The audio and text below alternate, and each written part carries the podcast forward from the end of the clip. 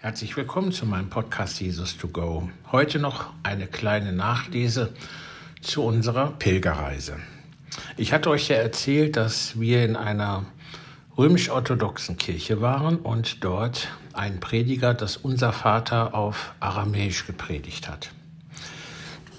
Ich habe ein Buch von Franz Alt, der bezieht sich auf einen Prozessor, der heißt Professor, nicht Prozessor, Professor, der heißt Schwarz, der hat sein ganzes Leben lang nichts anderes gemacht, als das ähm, zu übersetzen, was Jesus gesagt hat, also das Aramäische zurück zu übersetzen ins Deutsche und dann den Text umzugeben. Und so habe ich jetzt hier ähm, das Vaterunser in der Muttersprache Jesu übersetzt von Günter Schwarz. Ja, da heißt es, aber deine Gegenwart lass geheiligt werden, deine Herrschaft lass sich ausbreiten, dein Wille lass geschehen, lass geben uns unsere Nahrung, lass vergeben uns unsere Sünden, lass retten uns aus unserer Versuchung. Ja, das also deutlich kürzer als wie wir das unser Vater aus, der, aus dem Matthäus 6 oder aus dem Lukas-Evangelium 11 her kennen. Dann habe ich noch was. Wir kennen ja alle den Ausspruch Auge um Auge, Zahn um Zahn. Ein Reiseführer hat uns das einmal so übersetzt, was dieser Spruch bedeutet. Und demnach ist das diese Aussage Auge um Auge, Zahn um Zahn wie eine Privathaftpflichtversicherung. Folgendes Beispiel. Nehmen wir einen Schneider. Der Schneider schneidet pro Tag zwei Anzüge. Und jetzt trifft er auf einen Menschen, der ihm körperlich so einen Schaden zufügt, dass der Schneider nicht mehr zwei Anzüge am Tag machen kann, sondern nur noch einen Anzug am Tag. Dann bedeutet es, dass der Schädiger dem Geschädigten einen finanziellen Ausgleich beschaffen muss, weil der Schneider verdient ja nun weniger.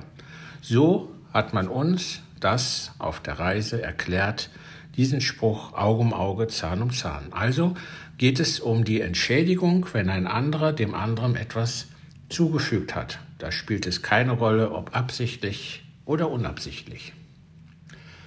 Das Dritte, was ich auch sehr spannend fand, als wir von Bethlehem rausgefahren sind, da äh, war auf der linken Seite, so ungefähr sechs Kilometer entfernt, ein Berg zu sehen.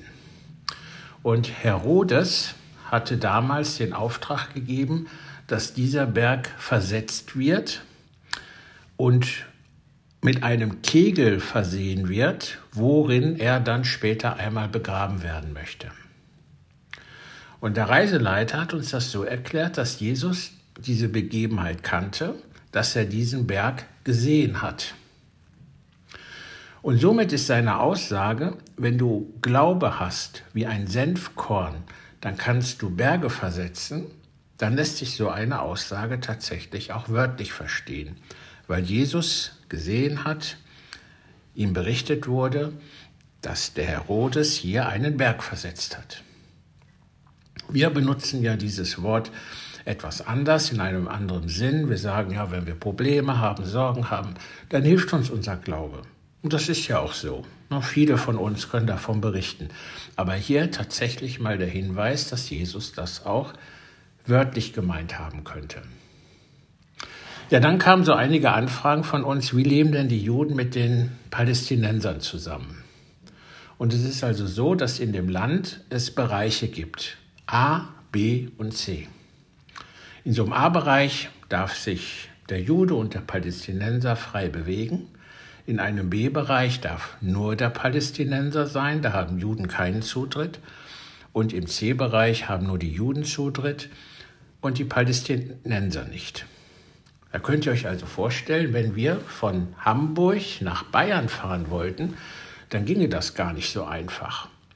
Wenn du dann in einen anderen Bereich möchtest, zum Beispiel wenn du aus einem palästinensischen Gebiet kommst und willst in ein jüdisches Gebiet fahren, dann gibt es Checkpoints. Dann gibt es Menschen, Polizisten, sehr häufig auch Frauen.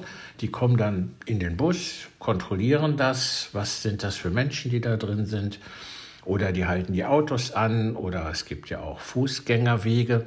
Da ist ein Drehkreuz und jeder wird mehr oder weniger gründlich untersucht. Die begründen das damit, dass die Anschlagsgefahr dadurch deutlich verringert wurde. Das heißt also, wenn du von Hamburg nach Bayern fahren willst, hättest du mehrere Checkpoints. Und wir haben auch erlebt, dass ein Reiseführer, wenn er Palästinenser war oder wenn er Jude war, dass er in einem gewissen Bereich nicht uns begleiten konnte, sondern vorher aus dem Bus aussteigen musste.